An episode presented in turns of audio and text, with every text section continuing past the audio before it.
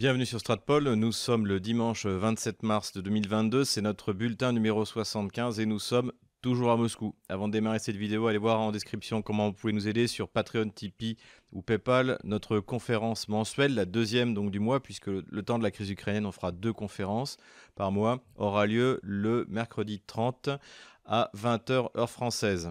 N'hésitez pas non plus à vous procurer le livre noir de la gauche française pour comprendre pourquoi Emmanuel Macron est prêt à détruire l'économie française pour faire la guerre économique contre la Russie et pourquoi la gauche française est prête à s'allier aux ukro-nazis comme elle s'est alliée avec les nazis pendant l'occupation entre 1940 et 1944. Vous pouvez, pour ceux qui s'intéressent à la question ukrainienne du point de vue historique et voir ce qui s'est passé au moment de Maïdan, vous procurer ce livre que j'ai écrit et publié en 2015, Ukraine, pourquoi la France s'est trompée j'ai commencé à rédiger la suite de ce livre, en fait, qui sera un récapitulatif de tout ce qui s'est passé euh, depuis huit ans, avec quelques points historiques en, plus de ce que j'avais écrit là, puisque j'ai continué à travailler la question tout au long de ces huit dernières années. Voilà, c'est aux éditions du Rocher, et ils m'ont confirmé qu'il était en stock. Pour ceux qui ont essayé de me joindre sur mon email Stratpol, j'ai eu quelques problèmes ces dernières semaines puisqu'en fait le, site a subi énormément d'attaques et mon nom de domaine notamment a été attaqué. Donc mon email a été bloqué une dizaine de jours. Maintenant ça remarche de nouveau, donc voilà, ne vous étonnez pas si je n'ai pas pu vous répondre, c'est tout simplement que je n'ai pas reçu ou que je n'ai pas pu vous envoyer d'email.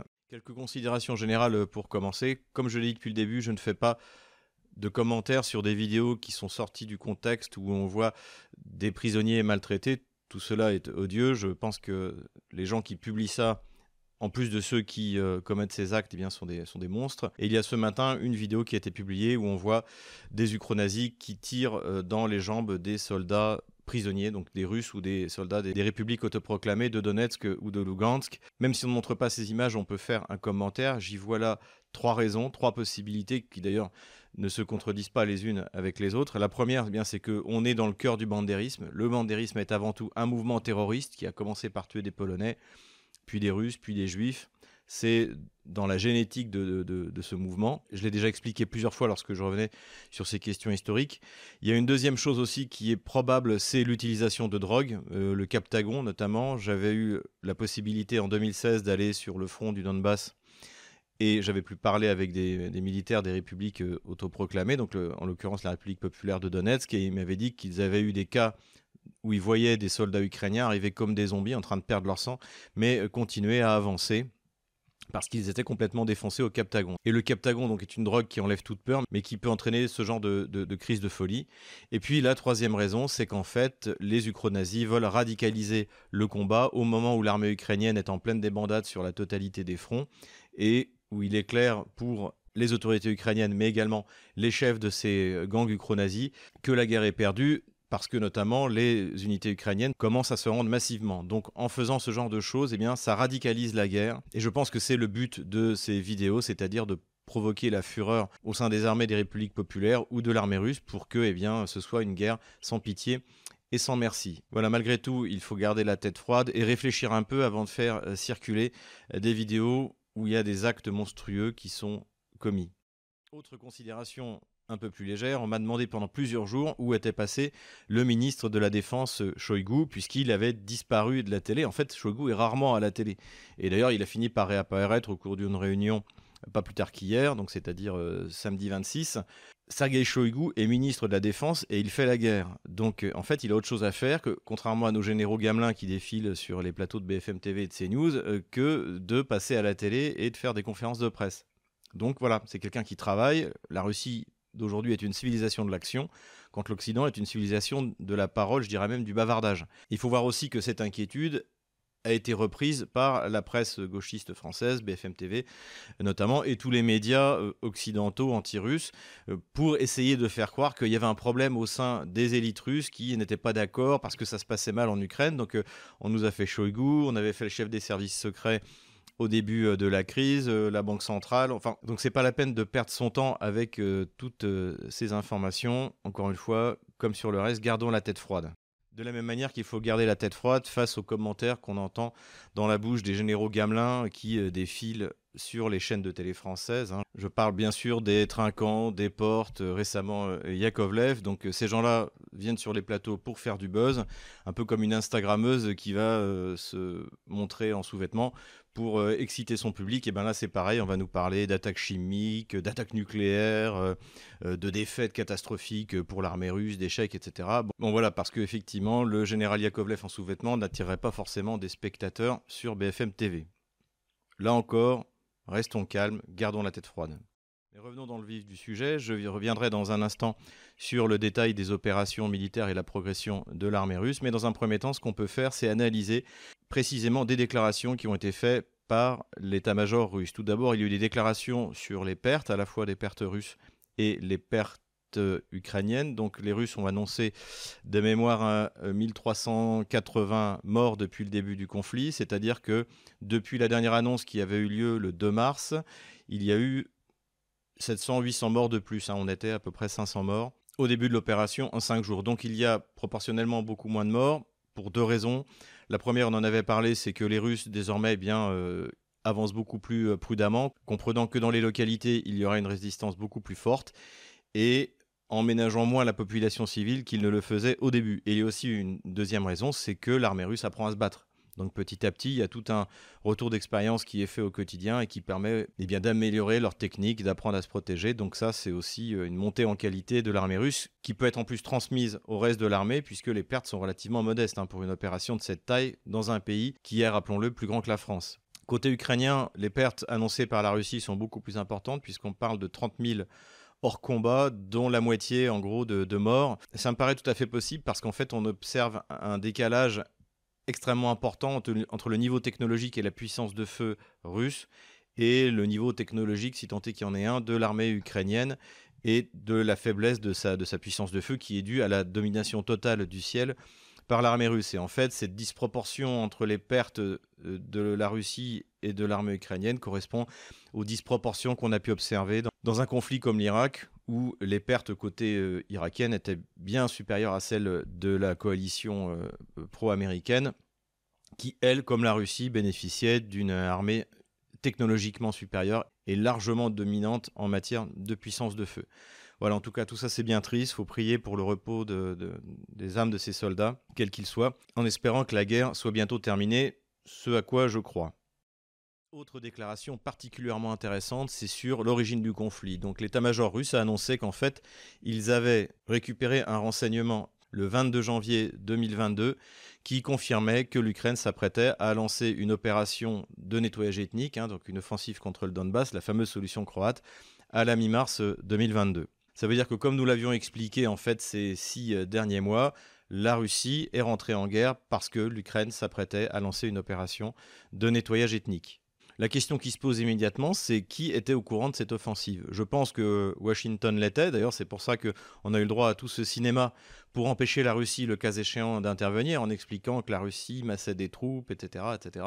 On a eu, je me souviens, j'en parlais dans le bulletin numéro 64, le porte-parole des affaires étrangères du ministère de la Défense américain qui expliquait que les Russes étaient en train de filmer des fausses scènes d'exaction de, de l'armée ukrainienne pour justifier son intervention. Visiblement, l'administration américaine était au courant. La question qui se pose, c'est est-ce que Emmanuel Macron, par exemple, est au courant? Puisque c'est justement à partir du 22 janvier qu'il commence ses gesticulations en se rendant à Moscou, en se rendant à Kiev, en se rendant à Berlin, pour soi-disant essayer d'avancer sur l'application des accords de Minsk, sur le format Normandie, jeu auquel d'ailleurs Vladimir Poutine se prête, même s'il s'aperçoit rapidement qu'en fait Macron n'ira nulle part. Et aujourd'hui, la, la, vraie question qui se pose, et c'est une question qui devrait être posée par le Parlement français, c'est Emmanuel Macron était-il au courant de la préparation de cette opération de nettoyage ethnique par l'armée ukrainienne à la mi-mars 2022 L'état-major a également expliqué, mais ça, nous, nous en avions déjà parlé, c'était une hypothèse que nous avions émise, que de nombreux analystes ont, euh, émise, c'est qu'en fait l'armée russe n'avait aucun intérêt à se contenter d'agir sur le Donbass, dans la mesure où, on le voit encore aujourd'hui, les défenses ont été préparées depuis 8 ans, il y a des blocos, il y a toute une défense dans la profondeur qui, contre laquelle il est extrêmement difficile d'avancer. Et donc en fait, la Russie se serait épuisée et Kiev aurait eu tout loisir de continuer à alimenter, notamment par des armements qui auraient été donnés euh, par euh, l'OTAN, eh bien aurait pu continuer à alimenter le front à l'est. Et donc ce qu'a fait la Russie, c'est qu'elle est rentrée au sud, comme nous l'avons dit, au nord, où personne ne l'attendait. C'est pour ça que les progressions des premiers jours ont été décisives. Et la Russie a même procédé à une attaque en direction de Kiev, ce que j'avais pas du tout euh, anticipé. Là, il faut bien le reconnaître. Sans doute pour menacer d'une victoire politique, puisque la prise de Kiev correspondrait à une victoire politique, mais également pour immobiliser des forces importantes ukrainiennes pour défendre la capitale. Et donc on peut dire que les nécessités militaires, c'est-à-dire de contourner l'essentiel de l'armée ukrainienne qui est dans l'Est, ont eu des conséquences politiques et finalement ont changé le plan euh, politique qui n'est plus simplement de libérer le Donbass, mais également de dénazifier et de démilitariser l'ensemble de l'Ukraine. Le ministère de la Défense russe a donc communiqué, comme nous l'avions dit depuis le début, qu'aujourd'hui l'essentiel se passait dans le Donbass. Et ça a été, comme d'habitude, surinterprété par les médias occidentaux, notamment les médias français, en disant est-ce que ça veut dire que finalement Poutine a changé ses ambitions euh, et qu'il veut juste se contenter de prendre les républiques populaires de Donetsk et de Lugansk? Non, c'est pas du tout ça. C'est, encore une fois, nous l'avons dit depuis le début, l'essentiel de l'armée ukrainienne est dans l'Est. C'est cette armée ukrainienne qui est en train d'être détruite, ce qui devrait être achevé d'ailleurs assez rapidement, on en parlera tout à l'heure en analysant la carte militaire. Et donc c'est de ça dont parle l'état-major. Et il n'est pas question pour la Russie de renoncer à son plan global qui est dénazification, démilitarisation, neutralisation. Voilà, mais bon, encore une fois, c'est comme avec euh, Shoigu qui a disparu, il s'agit de faire croire à la population occidentale et également à la population ukrainienne, hein, puisqu'en fait, toute la propagande que subissent les Français, c'est celle qui est fournie par le ministère de la Défense ukrainien, qui est copié-collé par les euh, soi-disant spécialistes euh, et nos fameux généraux gamelins qui traînent sur les plateaux de télé. Donc voilà, très important quand vous regardez les chaînes de télévision françaises de considérer qu'a priori c'est un mensonge. Comme ça, vous avez beaucoup moins de chances de vous faire avoir. Du point de vue des sanctions, les choses se sont accélérées. J'avais parlé dans mon dernier bulletin de la fin de Bretton Woods. Eh bien, dès le lendemain, Vladimir Poutine a annoncé que désormais le gaz russe, dont les Européens ne peuvent pas se passer, serait payé en roubles. C'est-à-dire que les Européens vont devoir acheter avec leurs dollars ou leurs euros du rouble pour ensuite pouvoir acheter du gaz russe. Donc Vladimir Poutine a donné une semaine à la Banque centrale et aux différentes banques pour s'organiser, pour mettre au point ce système de vente de roubles qui va permettre euh, d'acheter du gaz. Les conséquences de cette opération sont évidemment colossales. La conséquence immédiate, été une remontée radicale du rouble, hein, qui était descendu autour de, euh, de mémoire 126 roubles pour un euro et aujourd'hui qui est remonté un peu au-dessus de, de 100 et qui va continuer à se renforcer alors qu'encore une fois, pour l'instant, la vente des roubles n'a pas encore commencé. Elle devrait commencer dans, les jours qui viennent. Plusieurs dirigeants de l'Union européenne euh, et également Madame van der Leyen ont dit que c'est hors de question, mais en fait, ils n'ont tout simplement pas le choix. Donc, ils vont devoir acheter des roubles pour acheter du gaz russe. Et en fait, on revient à ce qu'on disait la dernière fois, c'est que la monnaie, c'est de la confiance. Aujourd'hui, avec de l'euro, vous n'êtes pas sûr de pouvoir acheter quelque chose, encore moins avec du dollar. Donc avant, la Russie achetait du, papier, donc du dollar, donc qui ne vaut rien en principe. Hein. Euh, alors maintenant, bien sûr, c'est plus du dollar imprimé, c'est un chiffre qui est euh, c'est numérique, hein, c'est un, chiffre. Mais désormais, ça va être l'inverse, c'est-à-dire que les Occidentaux vont dépenser leurs richesses pour aller acheter du papier, du papier russe, du rouble numérique ou, ceux qui veulent, ce qui va contribuer encore à renforcer la monnaie russe et qui va mettre fin à cette forteresse financière qui permettait à l'Occident de dominer la vie économique dans le monde. Tout ça arrive, on en a déjà parlé, de manière concomitante avec euh, l'utilisation du yuan comme monnaie de réserve et comme monnaie d'échange, avec le roupie indien qui veut également avoir son propre système de transfert d'argent, avec l'Arabie saoudite qui veut vendre son pétrole en yuan, avec l'Iran et le Venezuela, on l'a appris, qui ont refusé la proposition de Washington d'une levée partielle des sanctions en échange de signature de contrats de pétrole avantageux pour remplacer le pétrole russe, eh bien le Venezuela et l'Iran ont dit non. Ils ont dit non, vous enlevez toutes les sanctions et après on verra ce qu'on peut faire pour votre pétrole. Donc en fait, c'est une perte de puissance colossale. On est vraiment rentré dans un monde totalement nouveau. On peut ajouter d'ailleurs qu'il y a un pays qui est très inquiet par rapport à ça, c'est Israël, puisque Israël voit que Washington est prêt à des tas de concessions vis-à-vis de l'Iran, notamment sur le dossier du nucléaire, et que quand on suit un peu les médias israéliens en ce moment, on voit que c'est quelque chose qui les préoccupe particulièrement. Ça explique aussi les démarches du Premier ministre israélien vis-à-vis -vis euh, de Vladimir Poutine et de la diplomatie israélienne vis-à-vis de la diplomatie russe. Malgré ce coup extraordinaire qui est célébré à peu près partout dans le monde par tous les économistes un peu euh, compétents, eh bien visiblement ni Emmanuel Macron ni Joe Biden n'avaient conscience de ce qui se passait puisque Emmanuel Macron a déclaré lors du sommet de l'OTAN que la Russie était au bord de la cessation de paiement, que l'État était en faillite. Donc, euh, visiblement, il vit dans un espèce de métaverse à la Zuckerberg, mais pas, pas, pas dans le monde réel. Ou alors, ça devait être Bruno Le Maire qui lui a fait sa fiche sur ces questions économiques. Le pire, ça a été Joe Biden, qui, pas plus tard qu'hier, lorsqu'il était en Pologne, a dit que désormais, euh, euh, un dollar valait 200 roubles, alors qu'il en vaut un peu moins de 100.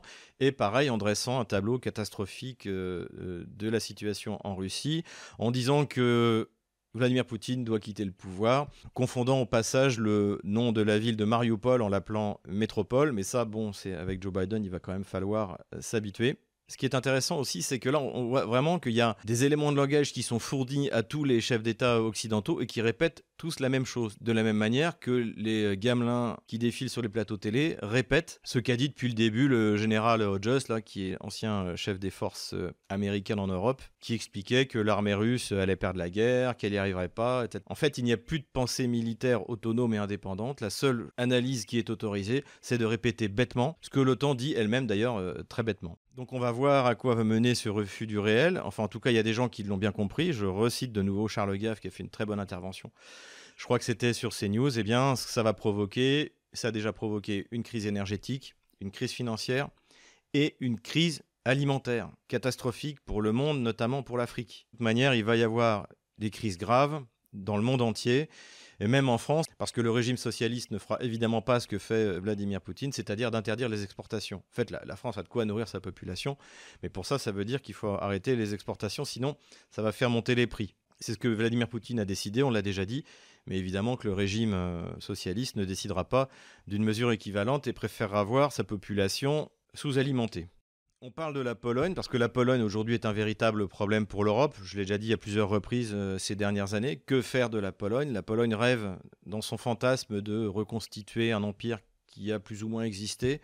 Donc cet empire d'entre les deux mers, entre la mer Baltique et la mer Noire, voire la, mer Adriatique. Il en était question en 2017 et la Pologne parle ouvertement dans la bouche de l'ancien chef d'état-major polonais de prendre la ville de Kaliningrad à la Russie. Alors ce qui est intéressant, c'est qu'ils disent de reprendre, alors que Kaliningrad n'a jamais fait partie de l'Empire polonais. Ça a été soit germanique, puisque les Polonais ont fait venir l'ordre teutonique il y a mille ans pour, sous-traiter la, conquête sur les, euh, tribus baltes, hein, les Prousses et les, et cours euh, de mémoire.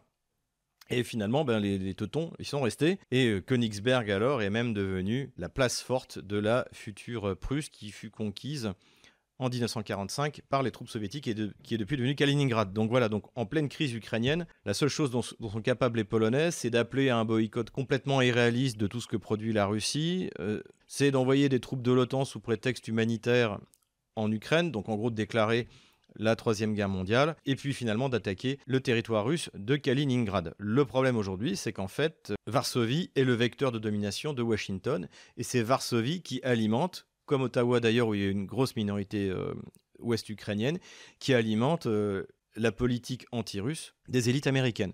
Cela dit, je reste tout de même assez optimiste parce que la Pologne, c'est pas grand-chose, ni économiquement, ni militairement. Et d'ailleurs, même pour elle, c'est suicidaire, puisque là, elle est en train, avec ces mesures anti-russes qu'elle fait prendre à l'Union européenne, d'affaiblir les économies qui la financent. Je crois que c'est 3% du PIB polonais. C'est de l'argent qui est volé par l'Union européenne aux contribuables français, italiens et surtout allemands, et qui est donné à la Pologne. Donc en fait, elle est en train de se tirer, elle aussi, euh, une balle en pleine tête. Donc on est toujours du côté occidental dans du grand n'importe quoi, toujours pour les raisons que j'ai évoquées, c'est-à-dire que l'Occident croit à ses propres mensonges, à une économie russe trop faible, à une armée russe trop faible, à une armée ukrainienne extrêmement forte. Tout ça est faux. De toute manière, dans le domaine militaire, ça va bientôt éclater à la face de, tous ces braves gens. Mais en attendant, eh bien, pour notre pauvre pays, pour notre pauvre population française, la situation va être très très grave dans les mois qui viennent. Imaginez la vague de migrants qui va tomber sur l'Europe lorsque l'Afrique va commencer à mourir de faim. Imaginez ce que ça peut donner. Et nous revoilà avec la carte des opérations. Donc là, j'ai trouvé une carte mise à jour le 26 mars 2022 et on va comme d'habitude faire le tour euh, des événements militaires. en passant des opérations les moins importantes aux plus importantes. Donc en commençant par le nord, donc le nord c'est bien sûr l'encerclement de Kiev. Donc là, il ne s'est pas passé grand-chose. Il y a eu quelques contre-offensives dont on a beaucoup parlé dans la presse occidentale, mais qui, qui ont en fait été largement surestimées et qui se sont toutes euh, terminées par euh, des euh, échecs de la part de Kiev. ce qui est intéressant quand même sur cet axe, c'est à l'ouest de Tchernigov, c'est la ville de Slavutich qui, donc on ne la voit pas sur cette carte, elle se situe à peu près ici. Et en fait, cette ville s'est rendue aux Russes et les Russes y ont mis, comme ailleurs, une administration militaro-civile qui fonctionne assez bien. On continue toujours euh, vers le nord, donc à Soumy, ça rien passé de particulier. À Kharkov, la situation n'a pas bougé. Et ensuite, on va aller vers Izium, mais ça, on y reviendra dans la partie finale de notre exposé. On se déplace vers le front sud, donc du côté euh, de Nikolaïev et d'Odessa. Pour l'instant, toujours aucune nouvelle de, du débarquement russe.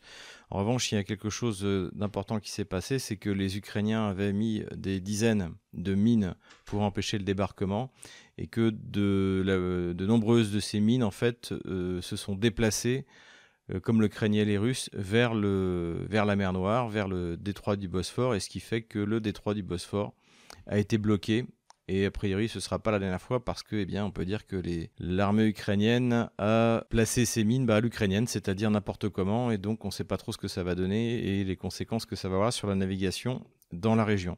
La ville de Nikolaev, elle, elle est toujours bloquée et elle a été incapable de fournir une seule contre-attaque euh, ces euh, derniers temps. Donc visiblement, elle a épuisé la totalité de son potentiel militaire et les installations euh, militaires de la ville sont à la merci des bombardements en profondeur des missiles russes. Pas de grands changements sur euh, ce front-là. La poussée continue vers Krivoy Rog, vers Zaporozhye, mais rien de particulièrement notable. En revanche, là où il se passe des choses importantes, c'est bien sûr sur le front principal qui est le front de l'Est, donc dans le Donbass. Hein. Rappelons que les deux régions du Donbass, c'est Donetsk qui est là et Lugansk euh, qui est là. Alors on va agrandir un petit peu. Donc euh, commençons par Mariupol. Les combats à Mariupol sont quasiment terminés. Toutes les unités ukro-nazies ont été repoussées dans l'usine Azovstal dont j'avais parlé la dernière fois. Donc ils ne sont plus dans les quartiers résidentiels. Le chef de la République populaire de Donetsk s'est déplacé à Mariupol. Et d'ailleurs j'invite tous ceux qui veulent trouver des témoignages qui confirment que dans le Donbass et donc à Mariupol, l'armée russe et l'armée de la République populaire de Donetsk est accueillie comme une armée libératrice. Eh bien vous pouvez largement trouver ça sur à peu près tous les réseaux sociaux et on voit là sur ces quelques images que j'ai choisies, on voit le chef donc de la République populaire de Donetsk organiser les secours et expliquer que euh, le rouble va bientôt être en place, mais que la grimna va être respectée. Ce qu'on entend aussi chez tous les témoins, tous les habitants de Mariupol, c'est que les ukronazis se cachaient bien derrière les civils pour provoquer un maximum de destruction. Donc en fait la ville est de facto déjà acquise à la République populaire de Donetsk et bien sûr à la Russie. Donc confirmation de ce qu'on explique depuis le début. Comme je l'ai dit, Mariupol de toute manière est aujourd'hui un champ de bataille annexe dans la mesure où elle est quasiment totalement sous contrôle. Une fois que les bandes du présentes sur Azovstal auront été réduites, eh bien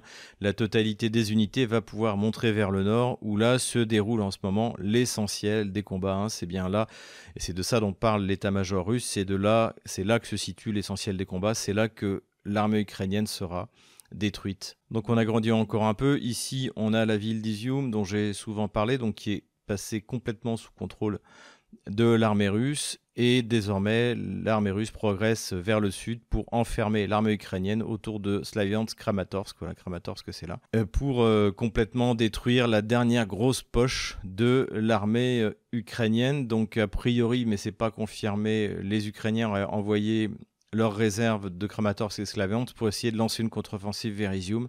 Mais on ne voit pas comment ça pourrait réussir dans la mesure où, encore une fois, les Russes ont une supériorité de puissance de feu et le contrôle total de l'espace aérien. Donc ça semble plutôt une manœuvre désespérée important aussi, ces différentes offensives qui euh, se sont produites. Alors j'en avais parlé un petit peu sur ma chaîne Twitter. À l'ouest de Donetsk, hein, il faut voir que le front initial, hein, encore une fois, il était là. Donc là, vous avez Gorlovka, qui est une ville, euh, on peut dire une ville martyre, qui a été bombardée par les Ukrainiens. Là où il y a eu énormément de morts depuis 8 ans.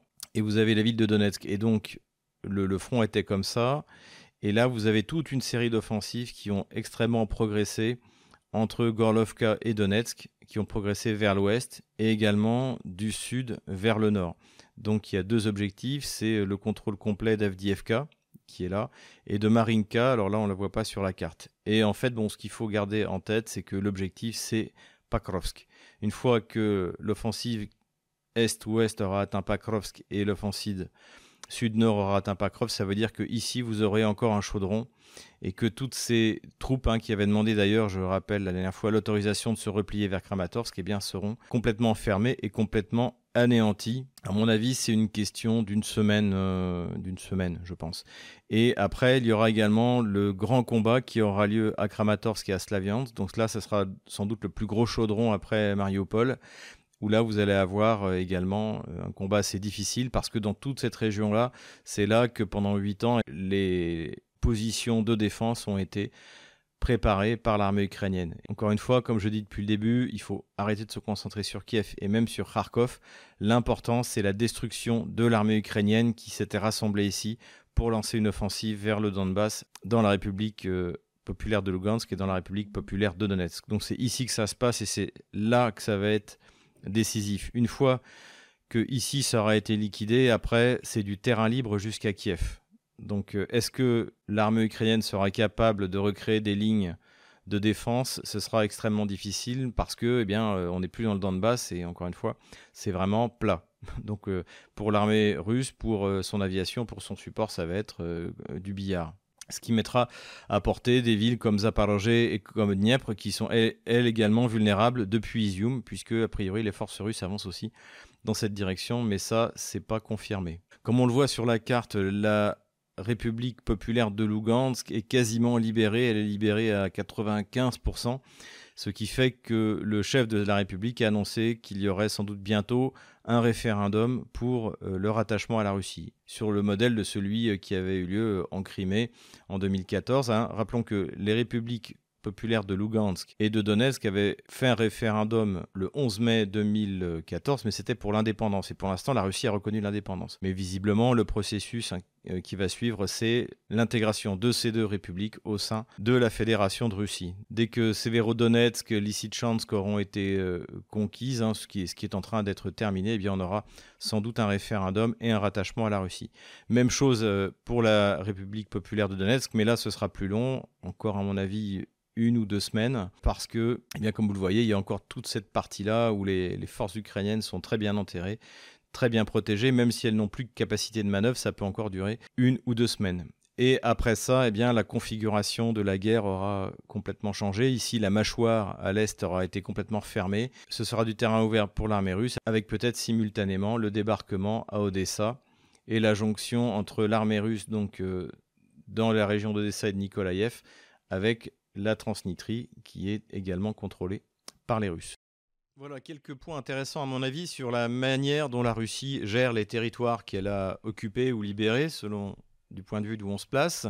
On a appris qu'à partir du mois d'avril, le rouble allait être utilisé dans la région de Kherson et se mettre en place euh, dans les villes qui ont été euh, conquises. Donc euh, on a parlé de Kupriansk dans la région de Kharkov, on a parlé de Slavutchich dans la région au nord de Kiev, et de toutes les villes euh, de la région de, Kherson, hein, Melitopol, euh, Kherson euh, soi-même. Donc voilà, au fur et à mesure que la Russie progresse sur ces territoires-là, elle met en place des administrations militaires ou civiles qui fonctionnent plutôt bien et qui lui évitent, comme je l'avais expliqué, de devoir réellement occuper militairement ces villes qui finalement, tout ce qu'elles veulent, c'est retrouver leur, leur tranquillité.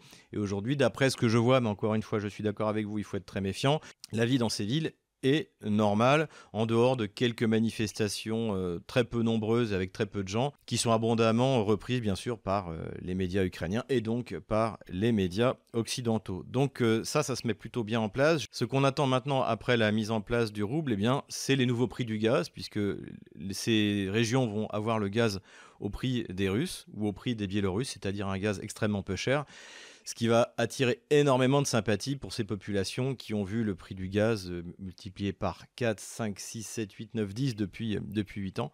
Donc ça, ce sera une, excellente chose. Il paraît également que la Russie a annoncé que les, les territoires qui seraient donc euh, libérés ou occupés par l'armée russe, eh bien les dettes des citoyens seront totalement annulées. Donc ça, évidemment, c'est quelque chose qui ne va pas manquer de plaire à la population du sud-est de l'Ukraine, qui, répétons-le, est naturellement acquise à la Russie. Une fois que tous les ukronazis auront été éliminés, croyez-moi, les choses vont très bien se passer dans la relation de ces régions avec la Russie. Voilà, c'est tout pour aujourd'hui. Merci d'avoir suivi le bulletin. N'hésitez pas à vous abonner à notre chaîne, à acheter nos livres, à faire un don et je donne rendez-vous pour le bulletin 76 d'ici quelques jours. Et puis à nos euh, abonnés, à nos sponsors, le 30 à 20h heure française pour la prochaine conférence privée Stratpol.